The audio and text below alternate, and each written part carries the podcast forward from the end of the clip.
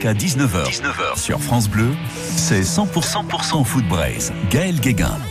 Il y en a qui s'en foutent, mais ce soir, c'est la première demi-finale de la Ligue des Champions, histoire de nous changer un peu de la Ligue 1 et des excuses de Messi face à face ce soir à Madrid, les mêmes que la saison passée à ce stade, à savoir Real et Manchester City, toujours entraînés par Ancelotti côté espagnol et Guardiola côté anglais.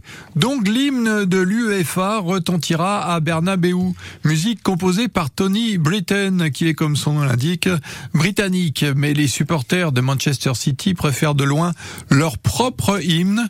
C'est le tube du groupe Oasis Wonderwall qu'on va entendre dans quelques instants capté par un supporter mancunien, son portable d'une main et on suppose une bière dans l'autre tellement l'image est tremblante. Mais heureusement, on s'en fout, euh, on est à la radio et on y va pour Wonderwall version stade.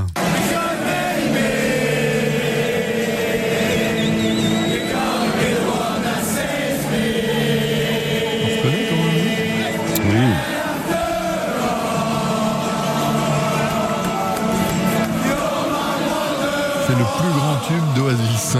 Wonderwall. Si jamais l'équipe de Guardiola gagne à Madrid, Wonderwall résonnera dans le centre-ville de la ville espagnole. On n'est pas encore là, mais si ça arrive, la voie est tracée pour la victoire finale en Ligue des Champions. Ça serait une grande première. Si le Real l'emporte ce soir, ça sera juste une continuité pour le club européen le plus titré. Alors ce qui change, c'est quoi pour justifier cette chronique au sujet international?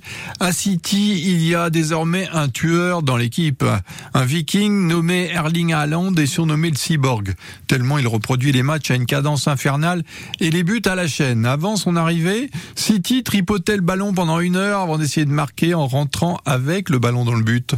Maintenant, il y a un joueur préposé à ce rôle et il ne rigole pas, avant d'avoir atomisé le gardien adverse, sans même lui dire bonjour. À Madrid, le gardien est courtois. Jamais un mot plus haut que l'autre. Toujours à prendre des gants, mais face au géant norvégien, il sera obligé de sortir de sa réserve pour l'empêcher de rentrer dans sa cage. Erling Haaland n'était pas né lors de la sortie du tube d'Oasis, mais il est comme les supporters de City, il a toujours soif. Il y en a qui s'en foutent, Gaël Guéguin.